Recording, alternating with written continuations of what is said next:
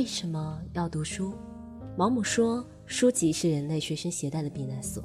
电影存在的意义是什么？西奥安泽罗普洛斯说，电影唯一能做的就是使时间的流逝变得甜美。我们为何聚集在此？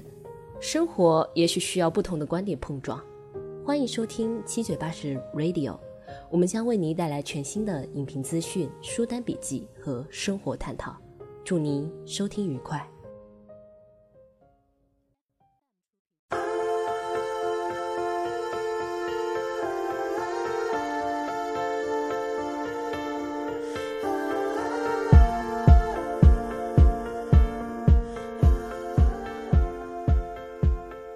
看到那个，看到那个简介说是致命一击。哦，那个在后面，那个在后面。哦哦，我以为就是前面就是致命一击了。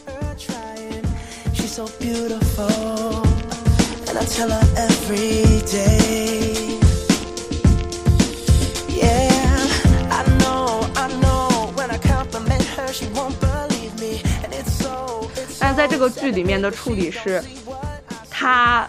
爱上了男主，哦吼，这么刺激！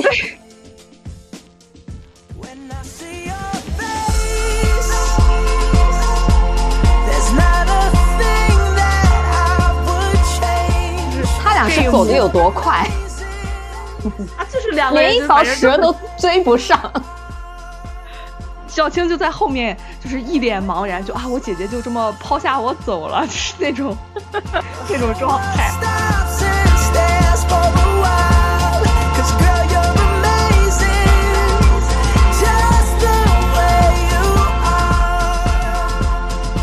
唐朝豪放女，哦，鱼玄机，啊，对，唐朝豪放女太漂亮了。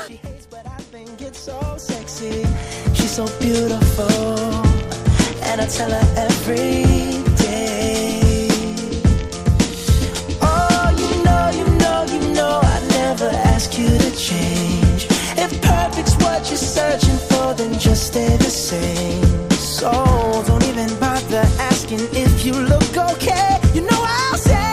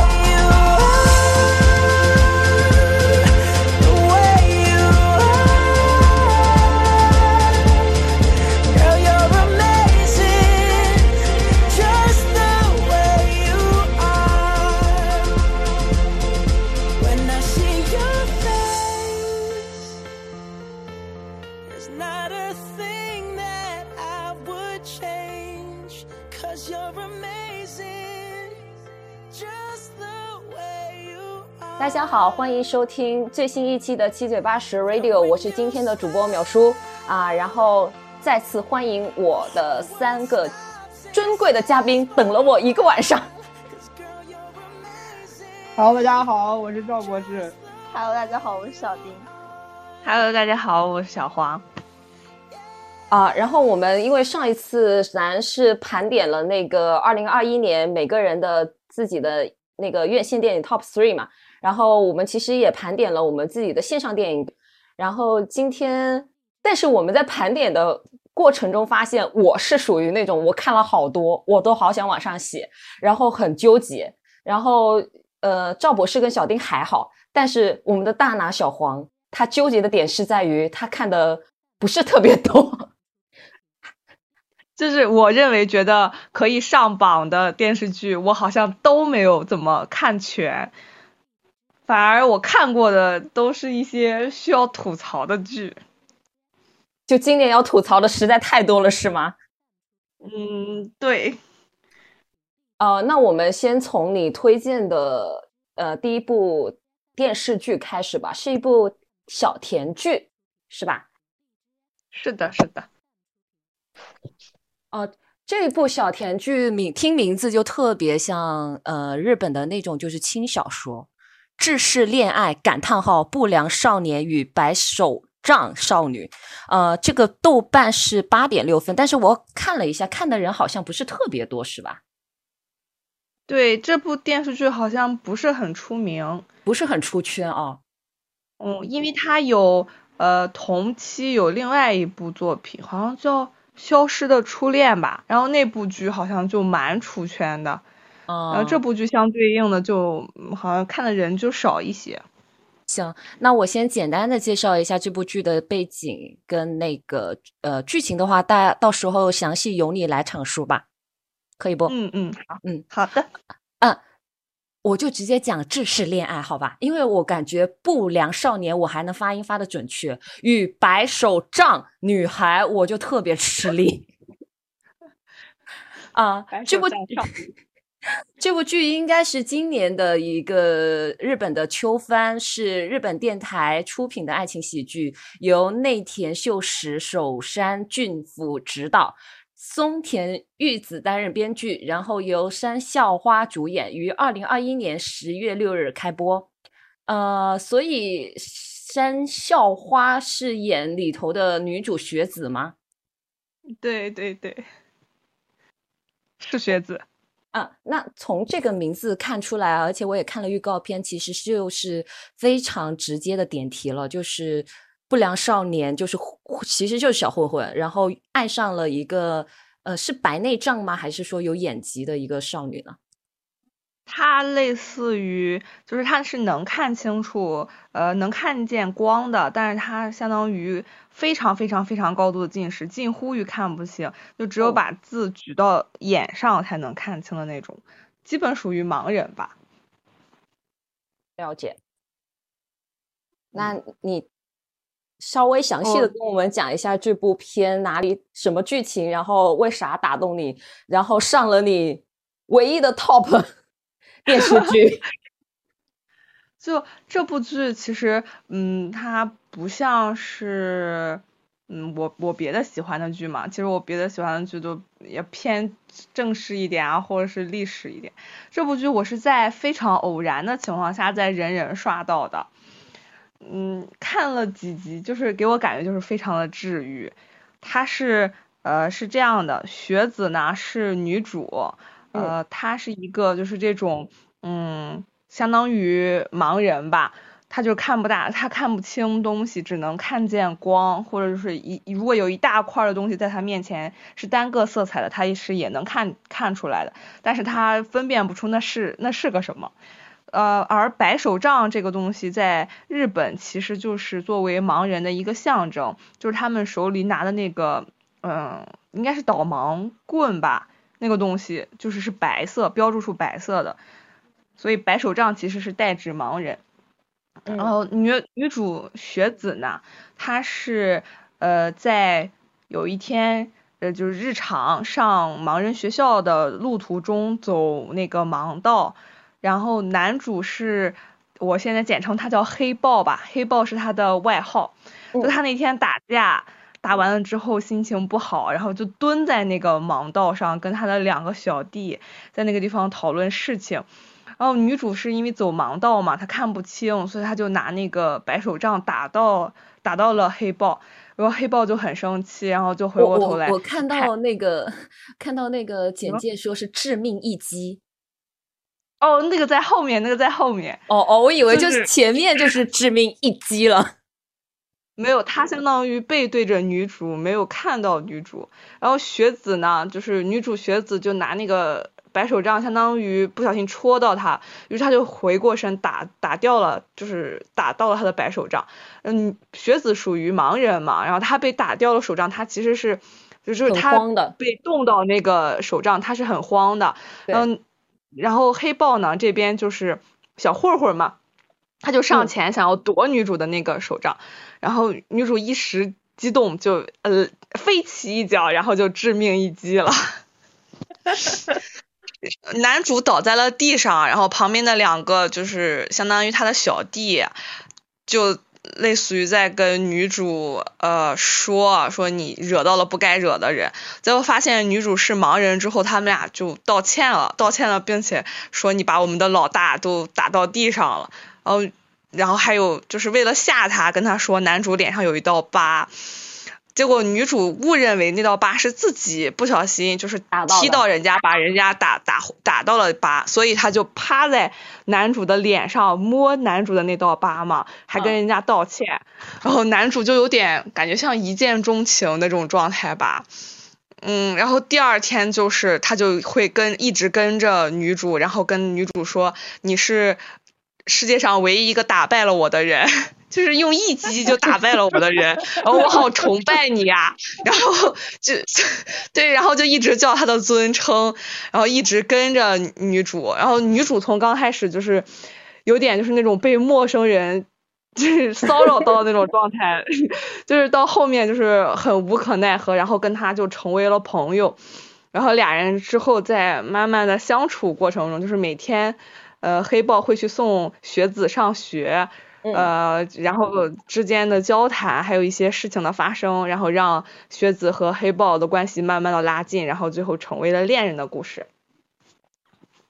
对，他们最终还是 happy ending 了，是吗？对的，对的。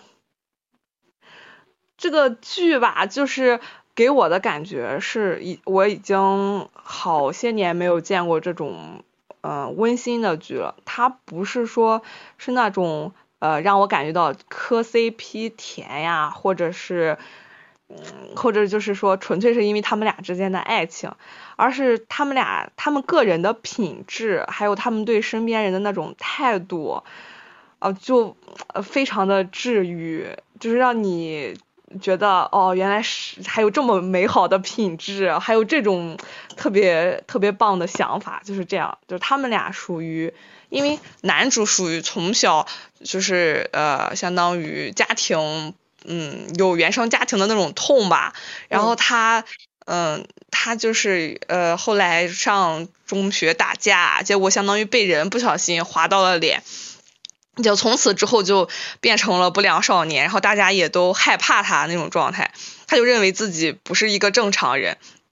女主这边是因为我有疑惑，老师，我要提问。她就是因为小时候，她就是因为就是中学时期跟不小心被人划到脸，她就变成混混了。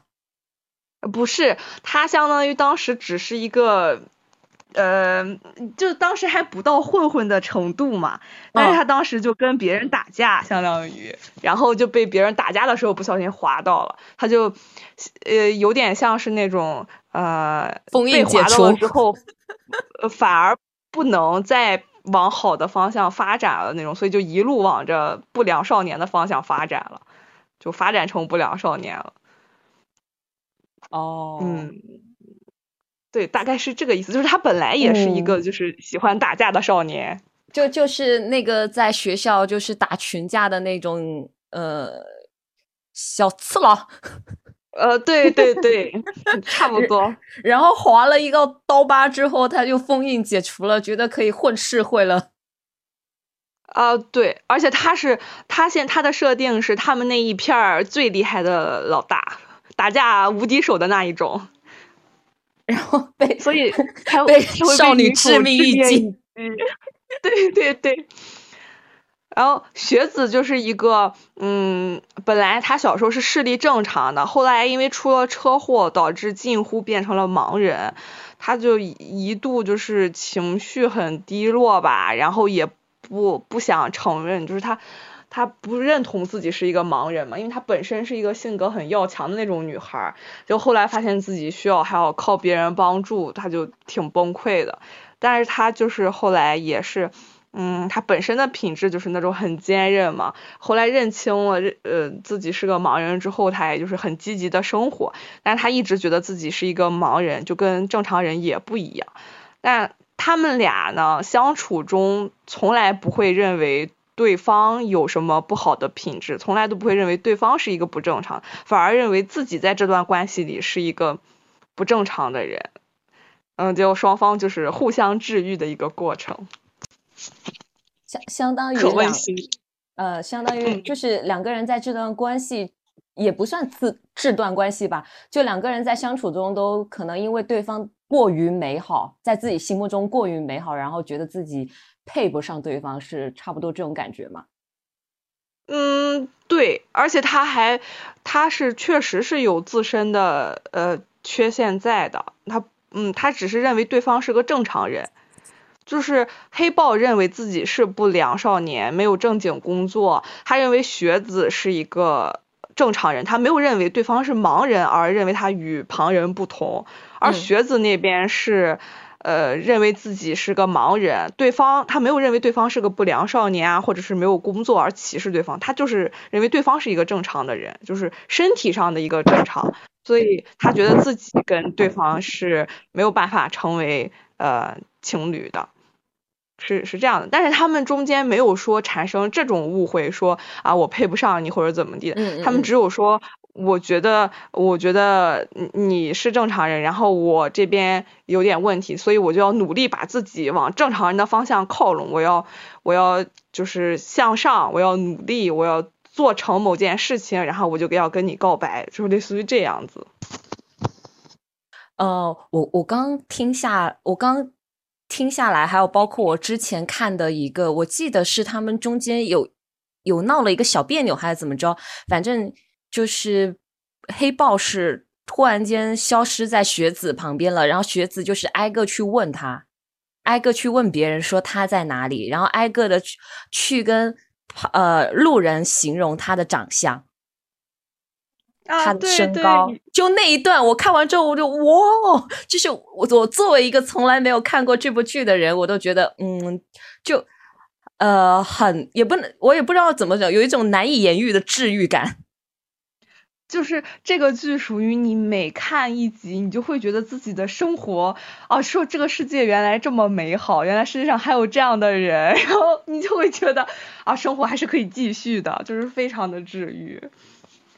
呃，你你刚才说的那个片段，其实，嗯，我感觉呃蛮重要的在过程里面，因为他当时是不是在找人问男主在哪里嘛？对。最后一个他问到的人其实是男主，男主对对对对对，男主坐下来，然后在那儿他就不是看不清嘛，所以他以为男主是路人，他就在那儿跟男主描述说我要找的这个人，他是一个多么多么好的人，不要看他脸上有疤，他多吓人，是的是的，一个心地很善良的人，说呃所所以怎么怎么地的，然后当时男主在这边感动的都哭了，对对对，我在外面感动的也要哭了。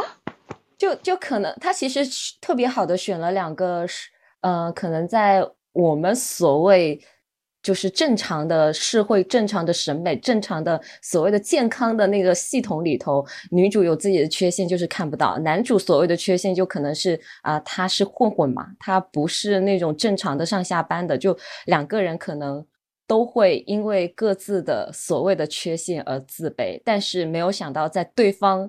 的眼里，心中是那么的美好 啊！对他们俩，就是除了这一方面的问题以外，就是他们认为他们自己这一方面的问题以外，他们本身其实，呃，就是比大多数人都要都要美好了。我我觉得，就是他们的这种品品质品质上。对我还看到了有一些评论说这个。呃，电视剧让很多人就是真正去了解到盲道。对，因为这个剧其实它有认真的在跟大家做，就是关于盲人的相关的一些知识，嗯，平常我们接触不到的一些知识，它都会给你以一个那种搞笑艺人的方式，然后来给你科普，就是一一到某一个就很逗的一点，这也很逗的一点。就是一到某一个需要科普的地方，然后就会有一个盲人杵着拐就过来了，类似于小剧场，就是中间剧剧情中间的小剧场一样，杵着拐出来，然后给大家科普这是一个什么什么事情，然后我们盲人其实做起来怎么怎么样，然后然后最后来一句，如果你觉得笑，你觉得搞笑，你就笑一笑吧，然后他就再走掉，然后剧情再开始正常的进行。哦，就是他穿插了那种类似于科普，但是又很好笑的一些小剧场。对对对，你就有的时候，往往你在那感动的，就是呃，眼泪都在眼睛里转了的时候，然后突然他杵着拐，就是他那个声音就响起来，他杵着拐就出来了，你就知道要开始笑了。哦，对对对，然后这个剧其实蛮真的会蛮科普到的，我我也因为就是看了这个剧，我知道了哦，原来盲人有一些事情就是他我们做起来感觉很理所当然的事情，他们就是。会在这些细节上面非常的不容易。嗯嗯，哦，我还有看到就是那那说到说到说完这部片的呃，你觉得非常好的一面，我有一个疑问，因为我刚刚恰好就是看到了一条评论嘛，就说其实这部片开分是九点零，但后面跌到八点六，是好像有一对副 CP 的原因。啊，呃，是那个这对儿，我感觉说了会剧透啊，但是其实也没有剧透很多了。嗯，就是男主不是脸上有刀疤吗？对。然后跟他把他那个疤划掉的那个那个男生，跟他一起打架的那个男生，是他们这个区域的另外一个大佬，嗯，老大。对，叫狮子王，就是狮子王和黑豹在这个区这片区域里，相当于就是就是王王和王的那种，就是南北，就是我们相当于南乔峰，不是南乔峰，北乔峰南慕容的，对对对对，北乔峰南慕容。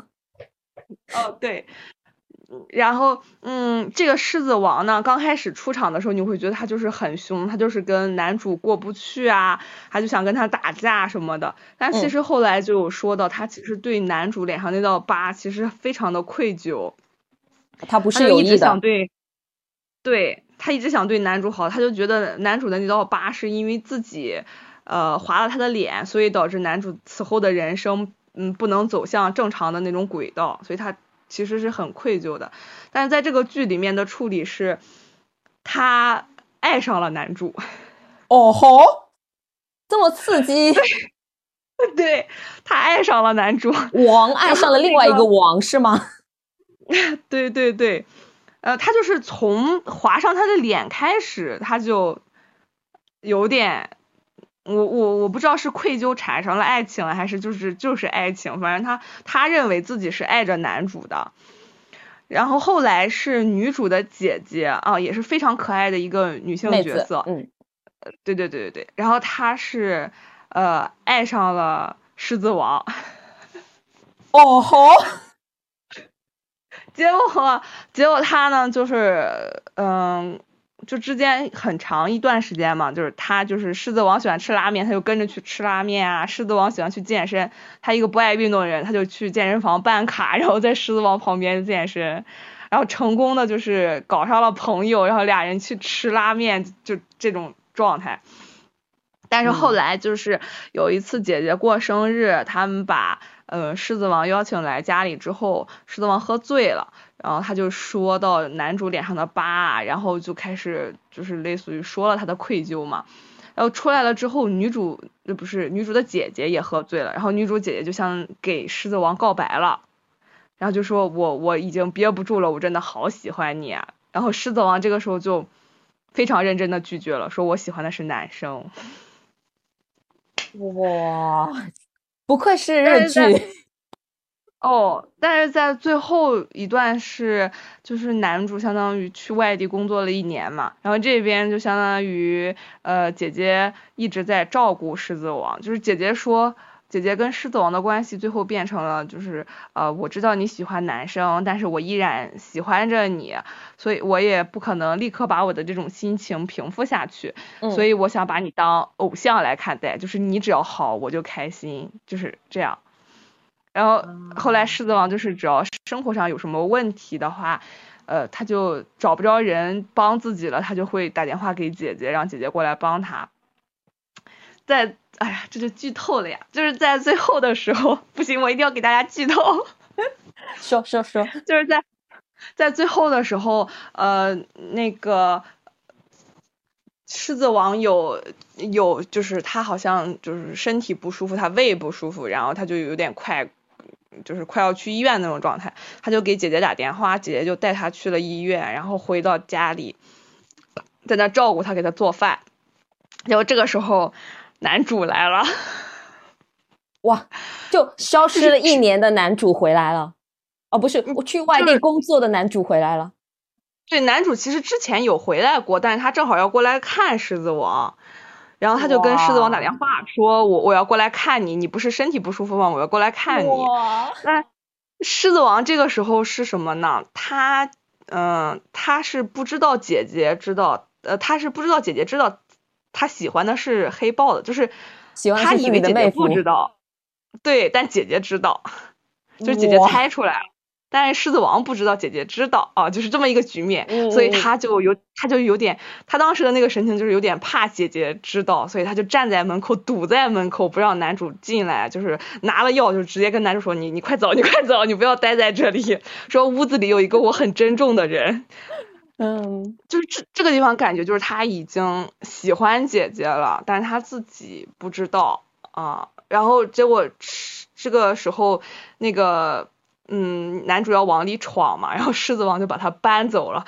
搬走了之后，他就跟那个男主说：“说其实我喜欢过你。”嗯，就是跟男主告白了，说就是类似于我喜欢过你，说说我我一直对你这个事情很愧疚啊之类的。然后这个地方也是我认为就是男主性格的一种体现，就是男主特别可爱的来了一句：“啊，你不要这么说呀，我会害我会害羞的。” 说你你本来这么冷酷的一个人，你竟然喜欢我，我我我我好害羞啊，就是这样。你说完了，我一个没有看过的人更想去看了。对，就是你知道吗？正常情况下，一个男生跟另外一个男生告白，那个男生第一反应有可能是惊讶呀，或者是就是啊什么你会喜欢我，就是类似于这样。而且还是以前死对头。对对对，但是男主的状态就是他在那傻笑，然后他说：“哎呀，我我要脸红了，我好害羞，你竟然会喜欢我这么冷酷的大哥。”嗯，就让我就觉得真的就很治愈，就是这种处理方式啊。然后那个狮子王就跟他说：“我是以前喜欢过你啦。”然后然后就把男主打发走了。然后狮子王进屋了之后，就发现姐姐其实一直在听墙角。然后姐姐就跟他说：“其实我知道你喜欢的是他。”然后狮子王就说：“其实我现在，呃，也不就是类似于我不喜欢他了。然后我从来没有喜欢过女生，就是我我不知道我会不会喜欢女生。”然后姐姐这个时候就答应说：“那那你答应我，我们当情侣，就是这样。”然后狮子王就答应，他们俩就抱在一起了。就很多人打打分打低的原因，有可能就是他们认为狮子王有点渣吧，就是他没有明确跟姐姐说明自己是啊。但我觉得这个地方其实只是，呃，他狮子王本身是个双，他只是从来没有喜欢过女生，所以他不知道自己对姐姐的这种感情是爱情吧，他有点这种疑虑，他不是说。他不是说那种就是我没有责任啊，我我喜欢男性，我还要跟女性在一起的这种状态。嗯，相相当于说他的性意识不够清晰，他不知道自己除了喜欢男生，其实还是喜欢女生的，所以他有点搞不清楚。对，所以他当时他跟姐姐告白的时候是是以那种就是我不确定我是不是喜欢你，对你的是这种爱情的这种状态告的白。嗯嗯，所以有人估计觉得这里处理的有问题吧？嗯，了解。那总的来说的话，这部剧对你来讲还是比较高的一个评价了。你大致是打了几分呢？我大致我大致打了满分。看来是真的很喜欢。就是在被那么多烂剧删删透了之后，这部剧治愈了你啊。就我看完这部剧，紧接着看的《最爱》啊，那我懂，我十分懂。如果假设这部剧我先看在前，我可能假设我看完之后打个三四星，那我看完《最爱》也会回来打满分。嗯，这个剧给我的感觉就是，我一天我我干活工作工作了一天，累的不行，往床上一躺，就整个觉得整个世界都是灰的的时候，我看看半集这个剧，我整个人就洋溢着快乐的。气氛，然后整个就整个人都是温暖的那种感觉。嗯嗯嗯 嗯，那还是挺好的。然后呃，小丁跟赵博士对这部剧有什么感兴趣的、想问的地方吗？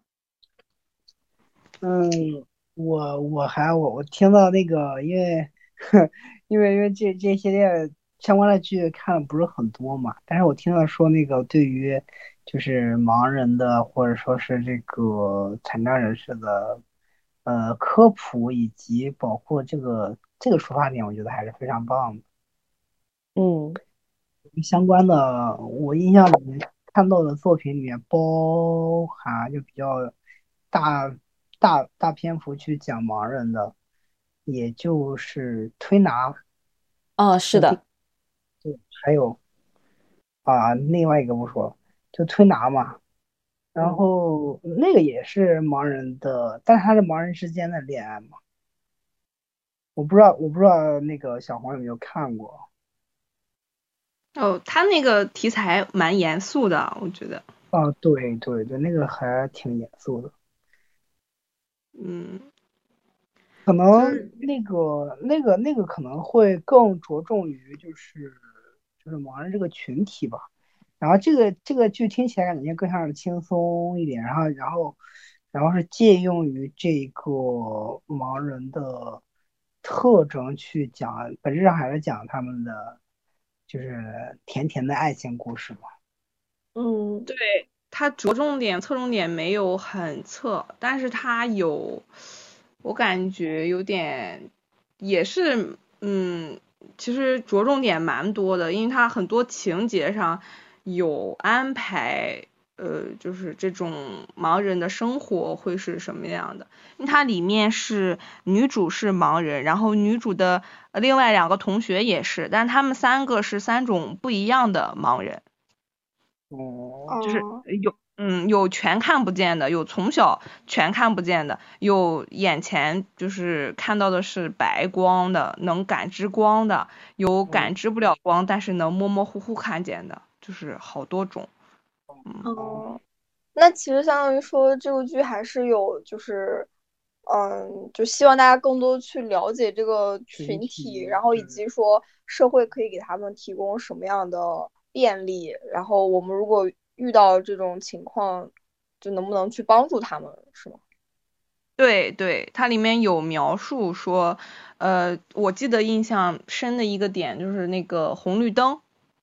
说是如果你你是盲人的话，你站在红绿灯那里，你是看不见灯的，所以你只能靠听旁边的声音，而车的声音是很嘈杂的，所以你一般是关注到呃旁边的行人的声音。如果这时候你旁边的行人走了，盲人一般情况下是会跟着一起走的，但如果有人闯红灯，这时候对于盲人来说会非常的危险。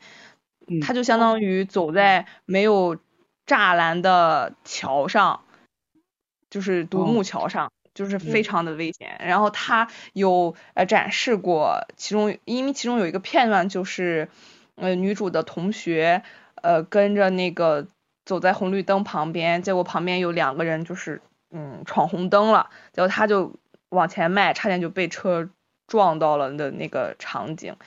然后他还有说，如果还有说，如果到时候，嗯，在过红绿灯的时候，你身边有盲人，你其实可以适当的去帮助，就是提醒他一句，说是啊，到红灯啦，或者是到绿灯了。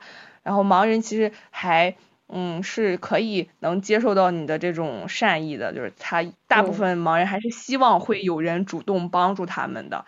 呃，还有说日本也有部分的路段是那个红绿灯变成了那种有声的红绿灯，就它会在绿灯的时候会响起来，就是社会，嗯，这叫什么社会服务方面吧，就是他会考虑到这方面，他有，嗯，有相关的一些整改啊什么之类的。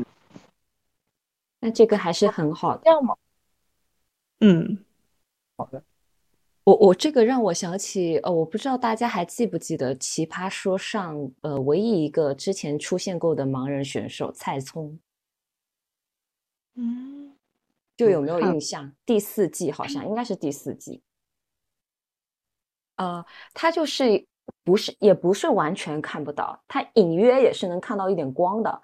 然后因为其实像，嗯，因为中国不是也有那种盲校嘛，就盲人学校嘛。然后盲人学校的话，其实会去呃教你如何就是融入到那个呃群体，就是融入到社会群体中。但是他之前出站出来讲，就是说希望给盲人更多的一些别的工作机会。其实盲人因为有这些高科技的辅助，其实也可以完成很多像正常人。我们普通打工人都能做的工作，而不是一定要去做什么盲人按摩师啊，干嘛的？他说他进了一个学校，所有的培训系统到最后出口基本上就是盲人按摩。然后，所以他这是他想要去上奇葩说的原因。然后后来他去上了大内的一期节目，他说发现上去之后，他其实没有很多议题可以去讲他盲人的事情。然后他里头讲到了一个故事。我觉得蔡聪自己的心态，当然他本身心态就很好啊。他本人就觉得说，他虽然看不到，但是他跟正常人没有什么区别，就有点像跟呃小黄讲的我们剧中女主角的那种心态一样。然后他举了一个例子，因为因为他是能看得到的嘛，他能看得到一丢丢，然后他。上海，他好像是在上海还是哪北京，反正就是一个那种比较大的就好好的一线城市。然后有能听到所谓的那个防盲人过马路的那个声音的，他能辨识那个声音的。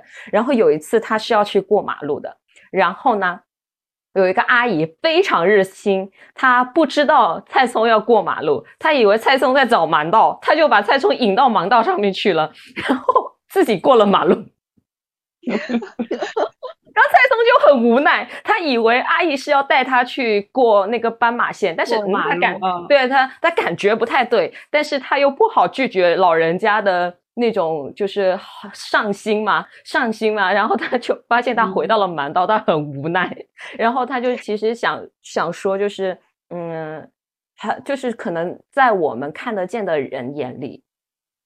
他们确实有很多行动不便的，但是因为他们通过了很多，就是社会的光、社会的适备在提升，还有高科技在提升，其实他们大多数人都是能做到跟常人无异的。但就是因为我们跟他们有这种认知偏差，其实也会造成很多就是哭笑不得的小笑话。是的是。所以我刚刚听小黄说，就是这个剧里头用。盲人的小剧场就是有点搞笑的那种，来轻松科普，我觉得其实是挺好的，可能能打破了那种就是我们正常人想，我也不能这么说，就是我们可能身体意义上的、生理意义上的正常人想要去照顾，呃，生理上可能稍微有一点缺陷人的心态，可能反而会造成他们一些不太舒服的地方。嗯嗯嗯。嗯，这个剧里面也有一段，就是女主从小喜欢美食，她喜欢做美食，然后她结果她不是就是眼睛呃其实基本看不见了之后嘛，嗯，你当时说要找找兼职，她就去她平常熟悉的一个快餐店里，呃炸薯条，因为她就非常喜欢那家店的薯条，她觉得炸的非常棒，然后她就希望去。炸薯条，就他炸薯条，他刚开始肯定就是一团乱嘛，因为他也不熟悉后台的那个环境啊，然后也不知道那个机器的位置啊，呃，油锅的位置啊，然后他也看不大清字儿，他别人出单子，然后他其实炸的也会慢之类的，嗯，结果他刚开始就是店员里面店员就嫌他捣乱嘛，然后也嗯就。相当于能能那个炸的话，就直接自己炸了，就会把它挤到一边，就这样。呃，然后那个店长其实一直非常棒啊，那个店长就是相当于鼓励大家跟他，就是一直在鼓励他，然后也也跟大家说让让大家多包容一下他嘛，也不能算包容吧，就相当于让大家更融洽一下。然后女主呢也是，就是她相当于回家，她就自己做了。整个厨房的布局，然后把它背下来，包括整个机器的布局，还有整个店里所有的机器的使用说明，他全部一个字儿一个字儿那本书全背完了。然后后来就是，嗯，他就相当于根据他自己做的标签，他就能非常呃流畅的使用那个机器。然后后来就。嗯，大家其实都也都是好人嘛，就没有说真正意义上的那种，呃，就是我想排挤你的那种状态。然后大家就是能顺手帮的就顺手帮了，然后最后就整个后厨就是跟正常的那种运营是一样的运营方式。但让我印象比较深刻的一个地方就是，当女主说自己要在后厨工作炸薯条的时候，就弹幕上甚至都有说啊，作为盲人就不要干这么危险的工作了呀。说说确实这个样，说这种工作确实对他自身也危险，还容易就是麻烦麻烦到别人。别人。然后还有，对对，然后还有说啊，其实其实要强也不一定非要就是做到这样吧，就之类这种弹幕，我觉得就其实还蛮 现实的。是，嗯，那后来女主就干得很好呀，她就不仅她自己干好了，她还把相当于整个店的这种风气就就带好了，然后大家就都属于那种啊被他的这种情绪感染吧，然后就都非常的嗯，就是很工作热情很高昂啊之类的那种，嗯嗯，然后里面有一个。嗯，然后男主 刚开始，男主很逗，就呃女主在店里就是有点受排挤，也不算受排挤吧，她就有点不知所措的站在那里，也没有人让她干活的时候。正常情况下，就是呃，我们想到的这种桥段，言情桥段，一般不都是他把女主拉出来呀，或者或者让他不干了呀，或者是就是进去帮他干呀之类的。但这个这个男主不一样，这个男主站在店外面大给女主大喊加油，说你是最棒的学子大大，你太棒了，就是类似于这个样子，整导致整个店员整个店所有的就餐人员都在看他。这个还真的是蛮日剧的，哦对，然后然后男女主就在里面就就就反正就是刚开始就觉得很尴尬，然后后面就觉得很鼓舞，就是这样。嗯，他感觉可以，女主可以去社会性死亡小组发个帖。我今天在炸薯条，我的暧昧对象在窗口跟我喊加油，对，喊的整个店的人都在看我。该怎么办？还要不要继续？瞬间下头了。啊，对对对。啊，就是呃，男主总有各种这种行为让女主非常的尴尬，就是又尴尬又好笑又治愈，就是又甜蜜。啊，对对对，可逗了。好的好的，那我们讲完这个很甜蜜的，我们接下来又要沉重了。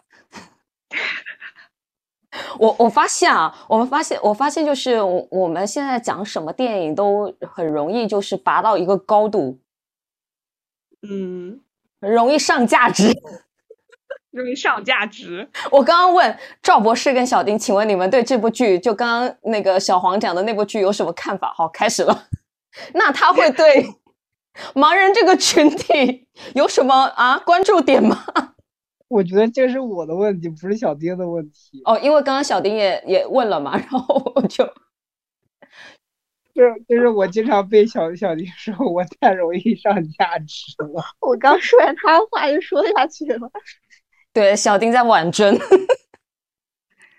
不能让我男朋友一个人上价值，不然他要去发帖了。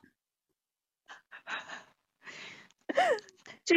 这个剧我推荐的话，反正第一个就是治愈吧，嗯，就是很平平淡淡的日常生活，因为两个对于我们来说，嗯，不大一般的两个人，然后凑在一起，反而让这个生活过得更丰富多彩、更积极向上的那种那种剧。嗯，好的。那我们接下来要讲的是一部，呃，可能是我们今天的表单里头观影表单里头最特殊的一个，呃，戏剧载体吧，就是戏曲《白石白石传情 》。白蛇传情情，对，你知道吗？因为我一开始就是没有注意看你给我列的那个表单嘛，我看的是《白石传情》。我一开始以为说啊，这是哪一部改编的？因为今年其实好多呃，就是《白石传》的 IP 的改编。然后我不知道大家有没有在 B 站刷到了一部，就是那个孙潇潇演的，就就是那对孙潇潇演的《白石传》，然后是一部特别特别特别让人。就是大跌眼镜的改编，就是很就完完全全不知道大家是这些演员是怎么演下去的，就很离谱，大呼离谱的一部剧。啊，我我没有看，我觉得 这种剧应该有可能，我还没有点开。这部剧会划走了。这部剧会有热度，就是完完全全就是 B 站有一个 UP 主，就是吐槽他从第一集吐槽到大结局，然后把自己就是从一个大概两万粉出头的吐槽到三万多吧。三万多粉丝，对，呃，那我现在就来介绍一下《白石传情》这部片子的一个呃剧情简介，然后由小环来给我们补充，好吧？好的，嗯，《白石传情》是张显峰执导，墨菲编剧，然后由著名的越剧。演员曾小敏、文汝倩主演，然后是呃，主创公司是珠江电影集团有限公司，广东粤剧院打造的国内首部四 K 全景声乐剧电影，以最新的超高清视频技术演绎传统戏曲经典。然后这部剧是二零一八年七月二十四日。在广东四 K 电影制作中心开机的。然后，二零一九年十月，该片是获得第三届平遥国际电影展类型之窗最受欢迎影片，第三十二届中国电影金鸡奖最佳戏曲片提名奖。二零一九年十二月，该片获得了第二届海南岛电影节最最最佳技术奖。然后这部片也是于今年的五月二十日在中国上映，十月十日是在 B 站独播。呃，我查了一下，B 站现在是有六千七百多人打出了九点九分的高分，接近满分，蛮难得的。特别是这这种戏曲能在 B 站这种二次元可能偏多的呃人群能获得这么一个高分，是实属难得。但也因为是戏曲的原因，这部片最终的票房是只有呃三百多万，没有就是像可能普通的那种商业片那么的高。嗯，这个当时我们想去看来着，然后后面后面找的时候，就好像就就附近的影院都都下映了。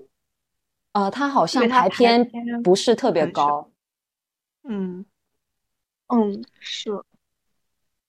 我也是想去电影院看来的，结果还没来得及看，就已经也是看不了了，很很可惜，很可惜。我记得那个时候很多主流媒体都在帮忙宣传这部片，但是可能是因为载体的原因吧，它还是跟年轻人有一点远，再加上就是语言的问题，因为它毕竟是粤粤剧粤语演演的戏剧。对对。那我们请小黄老师跟我们详细的讲讲。啊，它其实还是比较传统的，就是《白蛇传》的那个故事架构，没有什么，呃，没有区别了。最后还是反正，呃，一样的走向，嗯，跟跟故事里面是一样的走向，就是最后许仙进了，呃，进了金山寺，然后白蛇去救。然后那个水漫金山，然后最后白蛇被镇在塔里。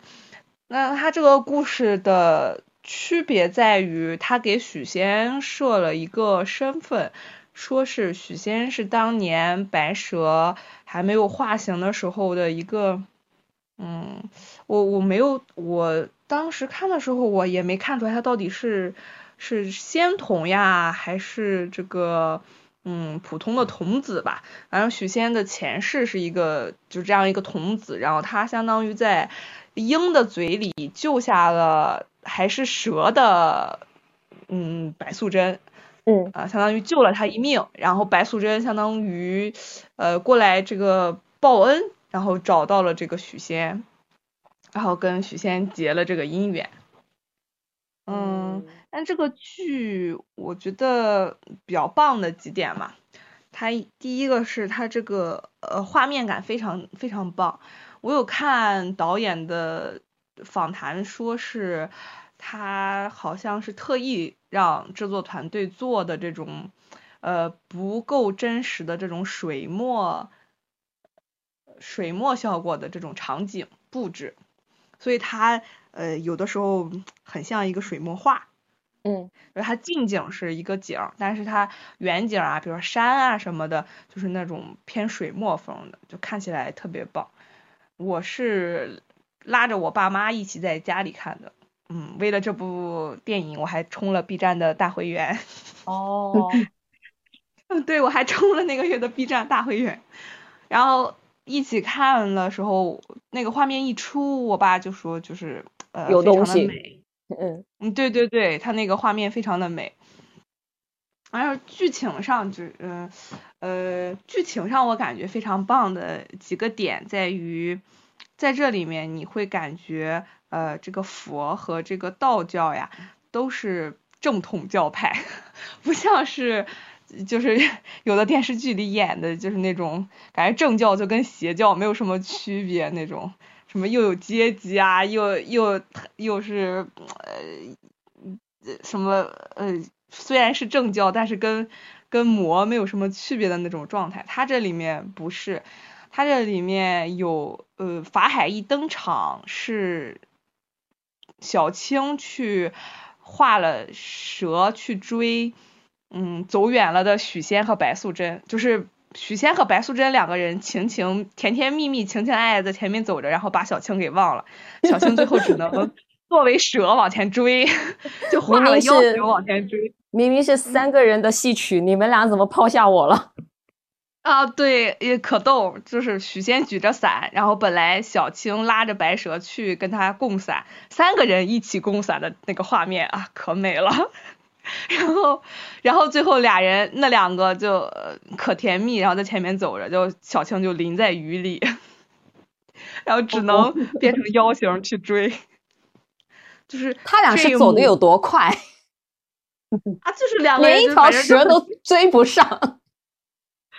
小青就在后面，就是一脸茫然，就啊，我姐姐就这么抛下我走了，就是那种那种状态。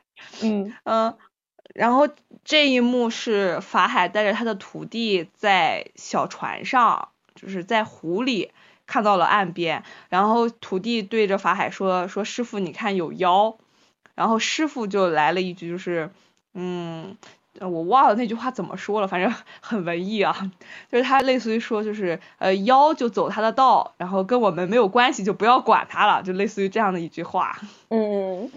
呃，然后就走了，就是就是法海这一幕就没了，就他也没有说我要去捉妖啊，我要去怎么地啊，他只只是说就是啊天地自然啊，万物生灵，就是他走他的，我走我的啊，互不相干，就类似于这样。哦，这个法海很佛嘛，啊就很佛呀。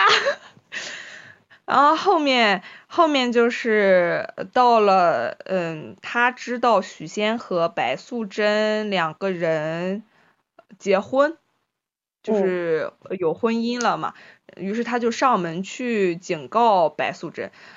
呃，他警告了白素贞，不是说你妖非正类，他不是这么说的，他说的只是你人妖不能结合，人妖殊途嘛，又是那那那个老话嘛。对，但他只是劝白蛇，然后白蛇那边就也非常有理嘛，就是说说我只是过我是我是要报恩的呀，我跟他是两个人已经是夫妻了呀，然后就是类似于诉苦似的那种说，然后法海那边就是可是法就是类似于天理不容情啊，对对对，就是之类的，然后小青可逗了，小青在后面就就我呸，就是就是人家两人情情爱爱关你何事，关天何事，就是。嗯，然后就类似于把法海骂走了，然后呃，然后那个嗯，这是法海这边，后来就是呃许仙给白娘子喂喂雄黄酒，然后把白素贞逼出了原形，然后把她吓把许仙吓死了，吓死了，对，嗯嗯，然后白蛇这个时候去。呃，去摘灵芝，为了让对，为了让许仙还阳，这段就是道家了，就是他们他去了之后呢，是有一个鹤，一个鹿，两个仙童在守着这个灵草，嗯嗯嗯，对，然后白素贞上去就是要去去刚开始还很有理啊，也是都很有理，就说说是啊，我丈夫死了，南极仙翁抢灵芝，是不是？对，但是南极仙翁出去了，出去玩了啊，只剩两个仙童在家守着，鹿童跟鹤童。对对。他就是去取仙草，他先跟两个童子说明了一下这个情况，说我是为了救我丈夫的命，呃，就是说看能不能你们让我拿走这个仙草。然后这两个童子就说啊，说这类似于这仙草是我们家呃仙就是仙翁，嗯，对你你这样拿走，我们俩不好交差。结果白蛇这边就是对白蛇这边执意就是要拿仙草，于是打起来了嘛。在打的途中呢，就是这个鹿仙童呢，就是因为打架的时候踩在了悬崖边，就差点要掉下去。然后白蛇就呃一一个一个招把他给拉回来了。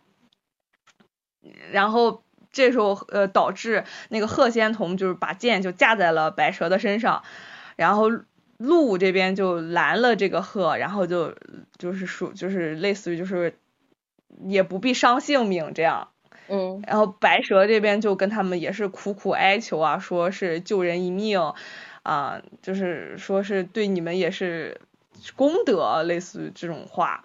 说我我只是为了救他，然后我也没有伤别人的性命，什么什么之类的，好像是大概是这么个意思吧。然后那个陆仙童和那个陆就开始劝和说，如果是我们我们其实救人嘛是正统，说如果是仙翁回来也会先让我们救人的啊。他那句话怎么说？反正我觉得那一瞬间，我觉得啊这个。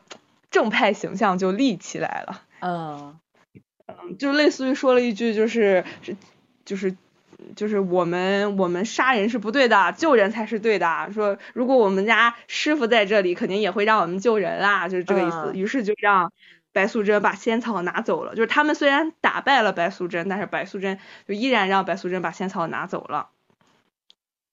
然后在最后一段是许仙，虽然是知道白蛇是蛇了嘛，他就跟着法海走了。跟着法海走了之后，他看着白蛇，就是呃拼尽全力啊，就是拼尽性命不顾性命去救他。然后在面前被打出了打出了他困的那个寺那个那个那个屋门，他就动摇了嘛，他就觉得我我的妻子。就算是蛇，就算是妖，但他依然为了拼，为了救我拼尽性命。说这样这样的妻子，就是这样的娘子啊，是人是妖又会怎样呢？他就算是人，他他就算是妖，就作为人，他也不一定能这样救我。他就算是妖又会怎样呢？对，所以他就反悔了嘛，讲。对，他就反悔了，他就又想去，又又又想去跟白娘子在一起了嘛。然后这个时候守在那个法阵旁边的就是法海的那个小徒弟，然后他就跟那个小徒弟说，结果等法海在外面啊，终于平了大水，保下了金山寺，自己的那个。那个那个衣服那个袈裟都破了，然后跟小青和小白打的昏天黑地，打完了，然后回来回到寺里了，然后自己的徒弟把许仙给放走了，嗯，可惨了。然后他师傅就说说，我认为我们这样。他徒弟就跟法海说：“我认为我们这样是不对的啊，人家就是呃，这个许仙已经反悔了，想要去了，我我们就应该放他去，就是类似于这样。”我就觉得哇，这个非常的合理，然后每个人的这个这个故事的这个过渡也非常的合理，没有说是那种我强行就要当反派的那种状态。这剧里头。法海那一方的动机也没有说我强行要替天道执行什么什么之类的。嗯，呃，对，对，有吧？就是人家两个人，呃，如果想好了，就不会那个什么了。嗯，就是他，呃，他刚开始之所以拦住小青、小白，是因为许仙自己想回金山寺，他想跟着法海回金山寺。但后来他反悔了之后，嗯，那个法海这边也没有说是，就是要拦住，要拦住他们，嗯，走的意思，但是他有说他要去问佛祖啊，看佛祖是什么指示。最后把白素贞压在塔下，是因为白素贞杀了人，就是他发了水，他不是杀了人，他发水漫金山寺寺了那个是吗？对，就是他跟许仙在一起这个事情，呃，好像在这个剧里没有提及到，说是需要被惩罚的状态。嗯。对，但是他被惩罚是因为他发了大水，这是最主要的原因。他他，所以他本来被惩罚是要是要被杀掉他的，但是呢，他为了法外容情，嗯，就是容容许允许他，觉得他其实是是有情可原的，所以把他镇在塔下镇一千年，让他从妖变人，然后再跟许仙再续前缘。嗯，相当于让他在塔里悔过一千年，抵他这个发水的这个罪，然后他再从蛇变成人，然后以人身跟许仙在一起，啊，这样就既不违反这个人妖殊途的这个天道，他也也还了他自己之前造的孽啊，然后他们就可以在一起了，就类似于是这样。但但千年的话，许仙不就已经他毕竟是人嘛。对，许仙就转世嘛，就是让他就在轮转、轮转、轮转，然后遇到就是千年之后修成为人的白素贞。对，许仙那边也说我会等你，我会一直等你。哦，就他反悔了之后，他就不这段也也也也挺棒的一个点是。许仙不是反悔了嘛？然后小青、小白其实已经被法海打了，然后有点就有点受伤嘛。然后小青这个时候就说：“你看，许仙不想跟你处，说你跟不跟我走？你跟不跟我走，我们姐妹处不下去了。”然后小白说：“我跟你走。”许仙是个是个渣男，我不跟他处了。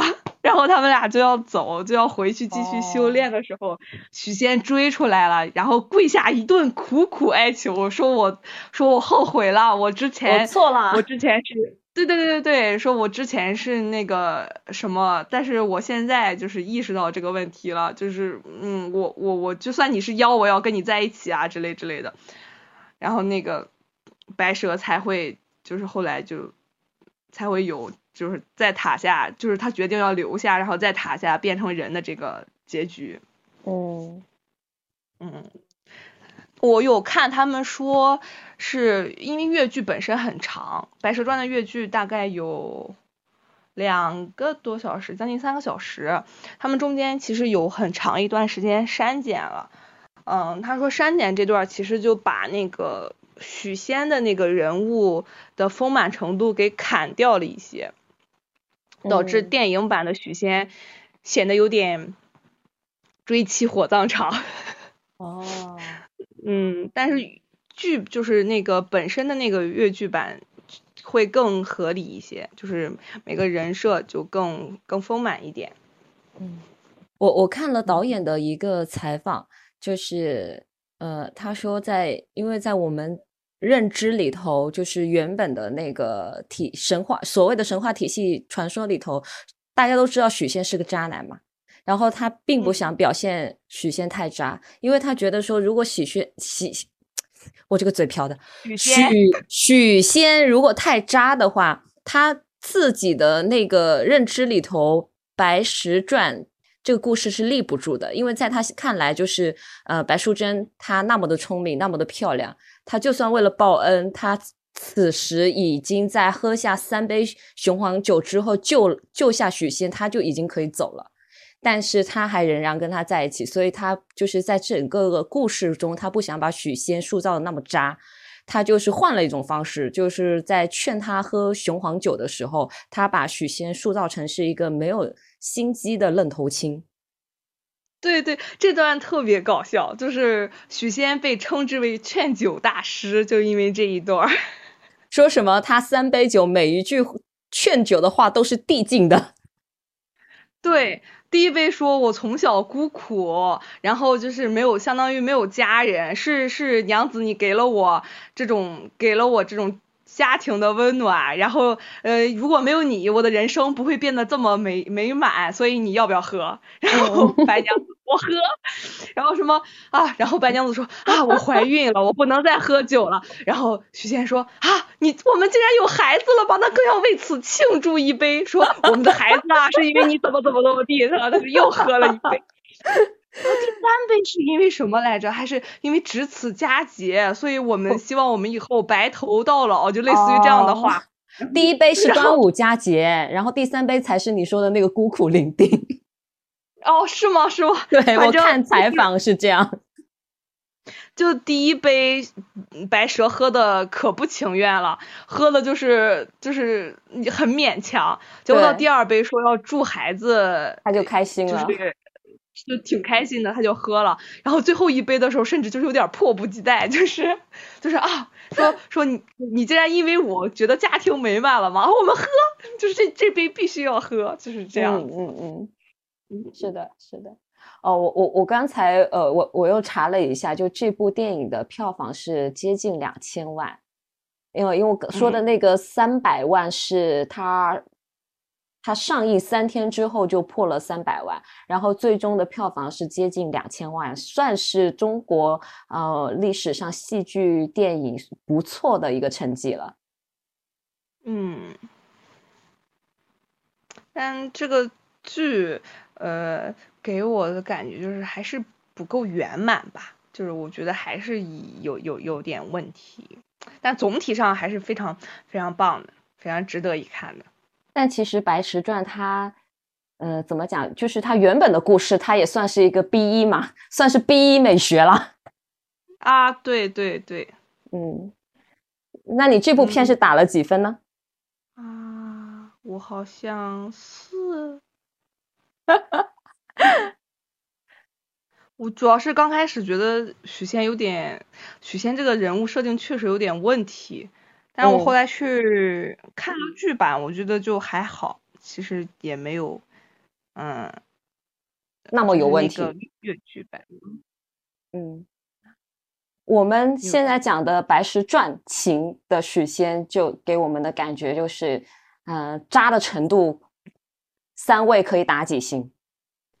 我感觉在这个故事里面，好像比就是以前电视剧什么拍的之类的要好一点呢。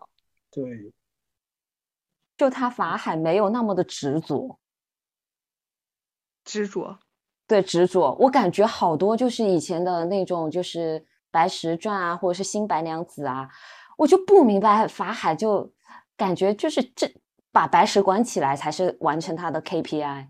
对，他们有有时候是因为法海爱白蛇。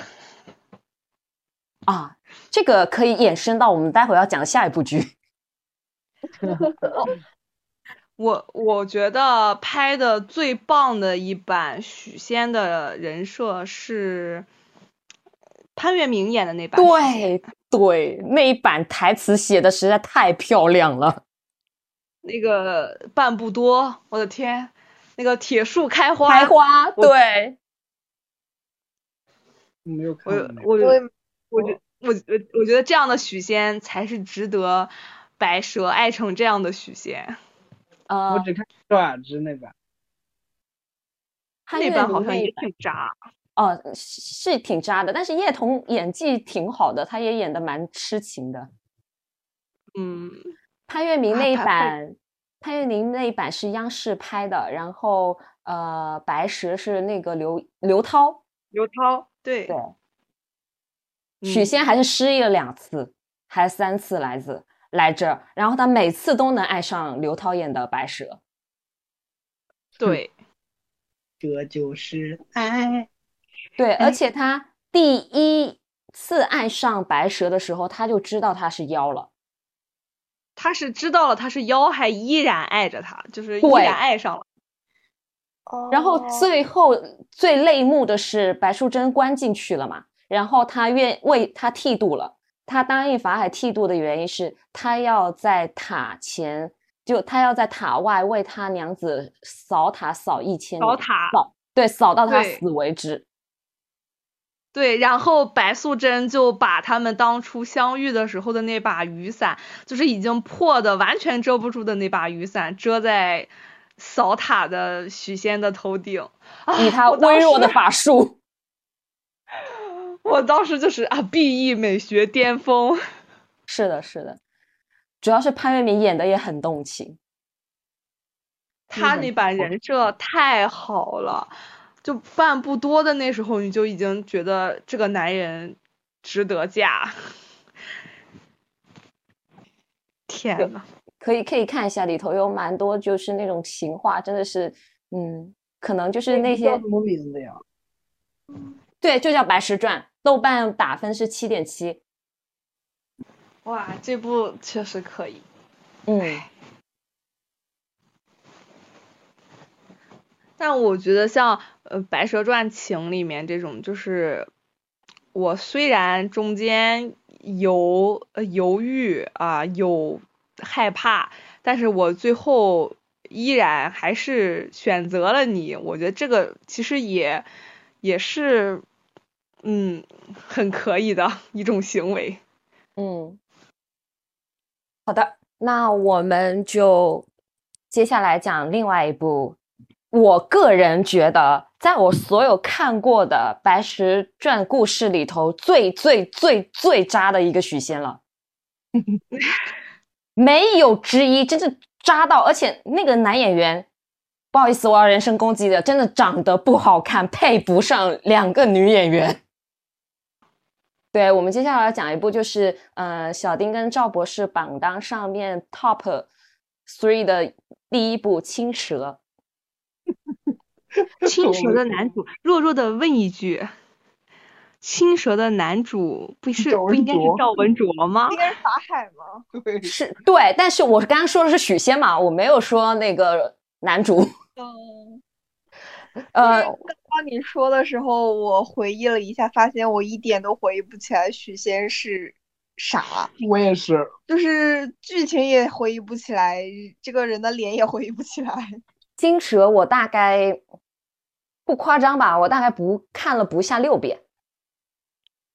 嗯，对，然后我每一遍都能看出新感觉，然后但是每六遍就是层层递进，就这个男人怎么可以这么渣？嗯，呃，那么我先来介绍一下这部片的背景吧。这部片《青蛇》它在豆瓣上面的评分是八点六分，然后上映时间是九三年的四月份。然后这部片的话是由呃香港著名鬼才导演徐克执导，然后主角是青蛇是由张曼玉饰演，白蛇是由王祖贤饰演，赵文卓演的是法海，吴兴国演的就是许仙，一个让我们四个人都想不起来的一个男演员，实在是对不起，但是你演的太渣了。然后这。这部片的话，这部片其实是并不是完完全全改编，这就是传统的《白石传》小《白石传》的故事，它反而是改编着李碧华的小说《青蛇》。然后故事嘛，还是利用原来的故事，但是，呃，它的壳是有点变的，甚至因为它是由徐克一一位上十分擅长拍百合的导演拍出来的，所以这里头的无论是我们所谓的情欲戏也好，或者是白石他们几个人之间的那个情感纠葛也好，都是我个人感觉应该是所有关于白石传故事里头的一个巅峰。我不知道几位怎么看，要么我们就把舞台、把话筒交给小丁跟赵博士。这是我看一下，这好像是年初的时候。因为我之前是没有看过这个电影的，嗯，然后又对它非常的感兴趣，然后当时就说那就看一下，这个是三月六号看的，嗯嗯，首先第一个感受就是啊，最直观的视觉上很美，就是整部电影都拍的非常的美，嗯，视觉盛宴。嗯，然后就本身青蛇跟白蛇之间的姐妹情也非常打动人吧。就是其实那个，哦，不管是说跟许仙，就是白蛇跟许仙，还是青蛇跟法海，我认为青蛇跟法海之间还是有一些情愫的。嗯，然后就是他们其实怎么讲，就都是过客。与其说是情愫，不如说是彼此的欲。嗯，对对。但是他跟那个白蛇之间那种，就是嗯，从小一起长大，然后一起修炼，就那种纠葛，就是那种姐妹同心，其实才是就是最浓厚的一种感情吧。是的。然后在呃，就是在法海这边，法海身上，法海是一个特别复杂的角色。他本身有着，就是他自身的这种，呃，他要自律，他要就是，呃，戒断所有的七情六欲，然后，但是他就是或多或少，他其实我觉得他对青蛇就是动了心，然后的也包括后面青蛇去，嗯，怎么讲，诱惑他的时候，嗯。然后，但他本身又不愿意承认这件事情吧，就整整个就在他身上就是一个特别矛盾的事情。对，因为李碧华大家都知道，就是他的小说都是充满鬼气的，嗯，就是很与众不同的那种。因而且以前从传统的白石的故事里头，其实都是以白石为主角，然后许白石跟许仙两个人的故事。来串起两个人为主中心故事，然后其他人其实都是配角。但在李碧华的笔下，其实是以青石的视角去看待这一些发生的事情。呃，然后甚至加上了徐克这位啊，爱拍 爱拍百合情欲戏的鬼才导演，他就更加把呃原来小说里头青石对白素贞的那种依赖是可以说是升华了。我觉得青蛇从始至终，他只是在学而已，就是他好像没有搞懂，就是这种情感，因为直到最后，他其实都是都是不懂的。他不是说不懂嘛，就是他感觉他懂了，但是他懂的反而跟这个呃是他姐姐或者他姐夫还有。还有法海给他呈现出来的是不一样的，所以他才很迷茫，就知道结局他还会就是问法海说这个世间的情到底是什么？就他前面其实一直都是不懂的，一直在学，就是不管是跟许仙搞暧昧，还是说就是嗯质问他姐姐，还是跟法海对法海的好奇吧，我觉得他他从始至终都只是。都是好奇，然后就是跟小孩学大人一样那种。对他有一种觉得好玩儿，然后觉得哎，你们怎么这样？我觉得他就是小孩学大人了，就是我我感觉我我是不是都经历过这个阶段？也不知道，就看天天看电视里面演情，哎呀，也不知道那到底是啥玩意儿，然后还想模仿模仿，甚至。我觉得小小青可能在这个电影里面就是这种一个像一个孩子一样的感觉，或者说他像一个青春期，也不算情窦初开，他只是说知道有这么一回事儿，但是他想体验，然后又又找不到一个什么合适的对象，他身边只有三个人，就就是小那个白白素贞，然后许仙还有法海，然后他其实我我感觉可能那个他和白素贞的话，就更像是，就就姐妹亲情吧，就呃，因为对应到我们人身上嘛，就更像是亲情吧。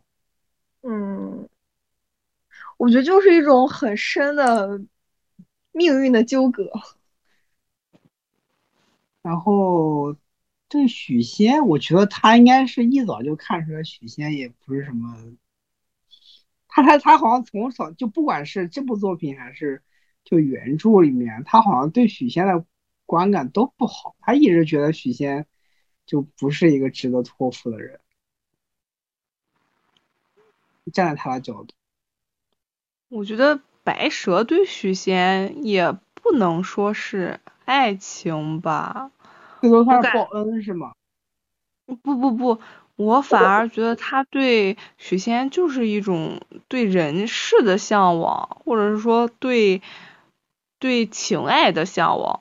就他后来慢慢的放不下，我觉得他是一种一种执着，而嗯，就是他对许仙的爱这方面，我觉得体现的没有很多，我没有感觉到就是他真的是非常非常爱许仙的那种状态。我反而觉得他前期只是兴趣啊，或者是对对情爱的兴趣，对许仙这个人的兴趣，然后到后来就是他对许仙想跟许仙在一起的执着。嗯嗯，我个人感觉就是白蛇他是渴望成为人的，嗯，许仙刚好是给了他一个。快与痛的蜕变，因为其实看到看到最后，呃，法海最后一直不肯相信妖精能变成人，直到看到白素贞生下的是个孩子，他才信。他前面是一直都不信的，包括最开始他不是呃修炼出来的时候遇到一个妖精嘛，就是那个蜘蛛。嗯嗯嗯。他是一一开始就知道他是妖之后，他就是很想弄死他，因为在他的世界里就非黑即白。但是他后面呢，又看到了白素贞跟那个呃呃小青在救水治水的时候，对，他又救孩子，对他又有疑惑了，就是反正有一个救救的这么一个动作，他又疑惑了。但后面呢，他发现就是许仙受到这两姐妹的蛊惑。他又觉得说不对，然后因为他那个宅子全都是假的嘛，嗯，全都是他幻变出来的。然后这整个过，这包括说他跟那个中间有一段很经典的情欲戏斗情欲斗戏，就那一段在反映法海自己的心境嘛，就是他在那里打坐，然后小青一直在勾引他，一直都在说，呃，你心里的欲是什么的时候，不是不是出现了好多就是有长长的尾巴的那个。镜头一群那种人围着他嘛，然后最后还有那种白色、白色、白色很浑浊的液体喷发而出。那其实是什么？它其实表现的，我小时候看的时候都不不明白，甚至我觉得那那些东西都好可怕。我一小时候看的时候，呃，我都觉得说是不是就是小青要变出来的，让就是在在想吓退吓退那个法海。长大之后我才明白是怎么回事。但但是。那一段，现在想想，如果拍的是法海的心境的话，那么对于法海来讲，情欲是他最可怕、最害怕的事情，所以他那个那一段会拍的很阴森。对，嗯。然后对于小青来讲的话，跟白蛇来讲，其实你看，就是我们回回想一下，就是白蛇跟嗯许仙的情欲戏，或者是青蛇跟小青跟许仙的情欲戏，都是拍的很美的，包括。嗯，后来就是他俩就是感觉好像握手言和了，就是两个人共享许仙了。其实，在他们两个人的视角是他们俩在享用许仙，但是许仙自以为享受了天伦啊，不是奇人之乐。嗯，因为有一个镜头是许仙回来嘛，许仙回来之后是小青跟白蛇在很美的那一幕，就是他俩在洗澡嘛，是是那一幕嘛。嗯嗯嗯。那一幕是小青已经跟他发生关系了，还是没有啊？没有吧？但是不久了就发生关系了，是吗？对，嗯，对，我看有分析说，其实白素贞是知道的，但是他没有去阻止，因为在他心目中，其实是从从此从始至终，他都是偏向白蛇的，啊，偏向青蛇的，偏向青蛇的。对，他就是因为他。他很聪明，他俩相差五百年嘛。然后，呃，对于青蛇来讲，就是没有遇见许，没有看到白蛇跟许仙成双成对的时候，他最开心的就是吃饱了睡，睡饱了吃。然后他会就是肆无忌惮的变成了就是半半蛇半人的那种，在他们屋子里头游来游去，然后在那个呃太湖边游来游去。他一点都不在意的。包括他变成人之后，他的蛇尾巴都是搭在那个树上的，不是出现了好多，就是小白跟他讲说：“哎呀，小青，请把你的脚放下来，人类不是这样走路的。”他还走的时候一直扭扭扭扭扭扭。对对对。感觉就是白蛇对于小青来讲，他就是他在人世间的一个引导者。嗯，对，嗯，我看这个剧已经看蛮久了，我印象已经有点模糊了。我我感觉就是我这边感觉是小，就是白蛇好像是知道小青对许仙不是那种。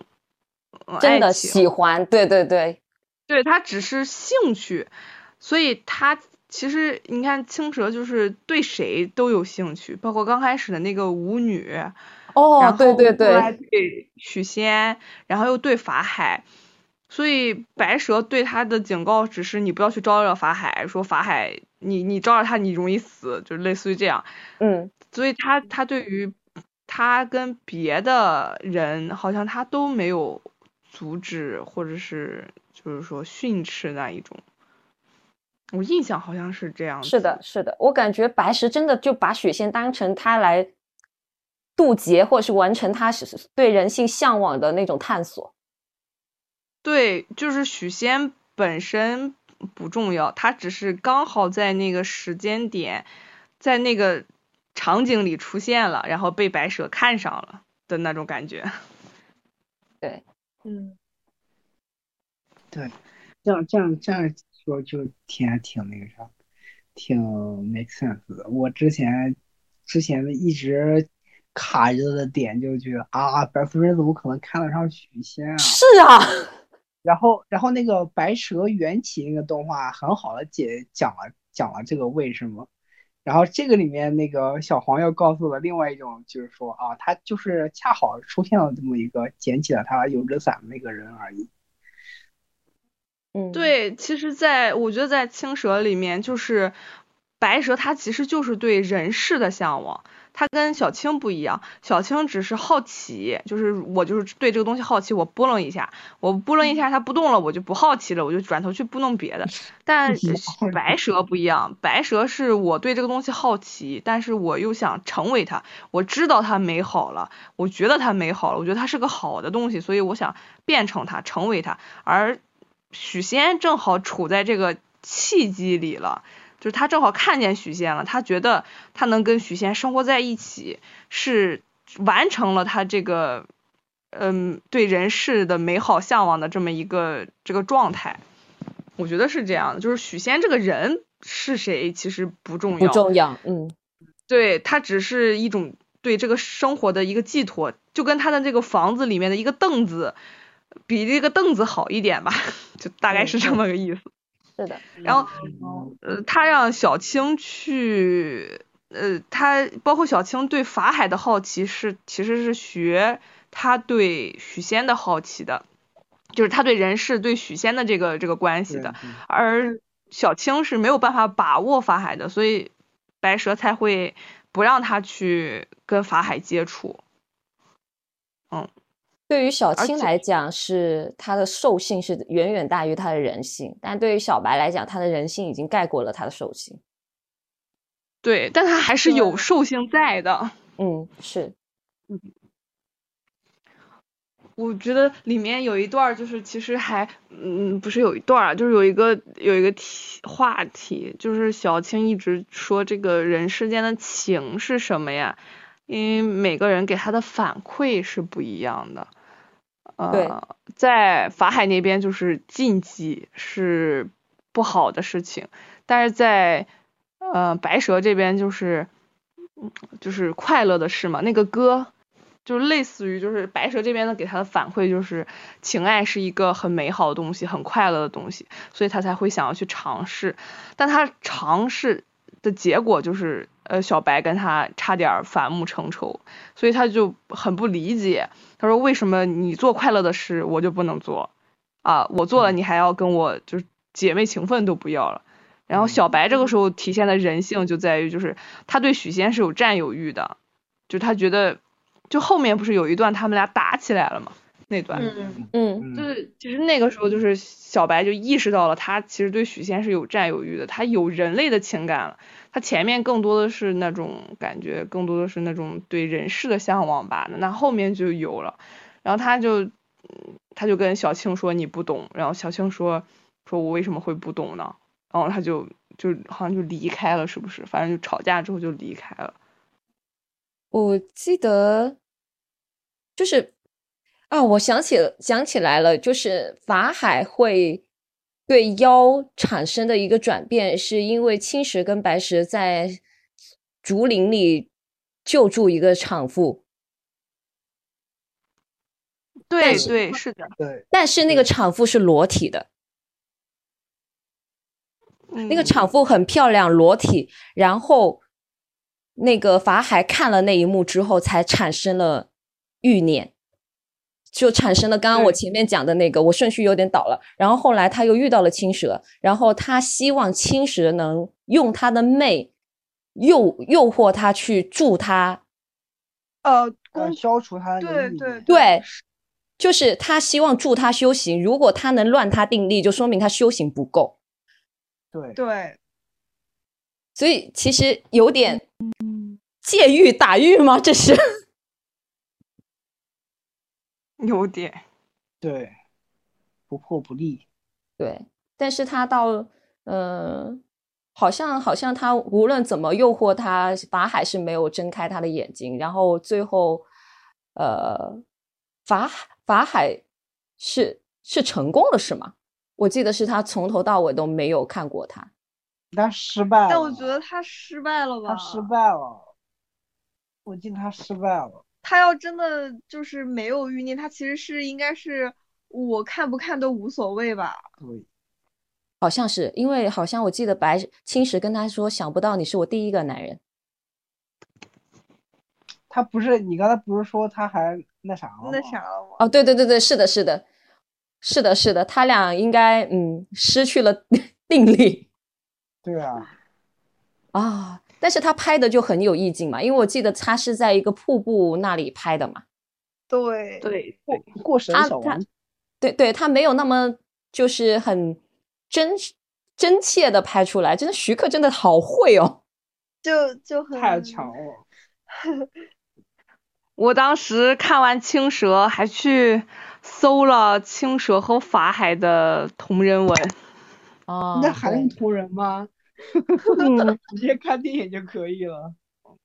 对，而且蛇其实在中国古代本身就是有那种生殖繁育的象征。对，然后其实里头有好多就是小青，其实一其实我记得小白很少现原形吧，基本上都是小青半人半蛇的那种。他感觉在整部剧里头就是一个诱惑的象征。对，它可以就表示是欲念的符号嘛。嗯，哎，真的徐克太厉害了。我觉得李碧华也可以。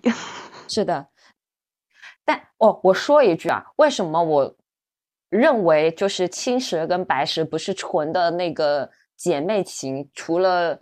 徐克他自己本身就爱拍那种百合暧昧之外，我不知道大家有没有听过一个另外一个版本，就是青蛇，他一开始也不是蛇，他是一条小青鱼，他是男的，然后他喜欢许仙，哦不，他喜欢白素贞，他喜欢白蛇，对他喜欢白蛇。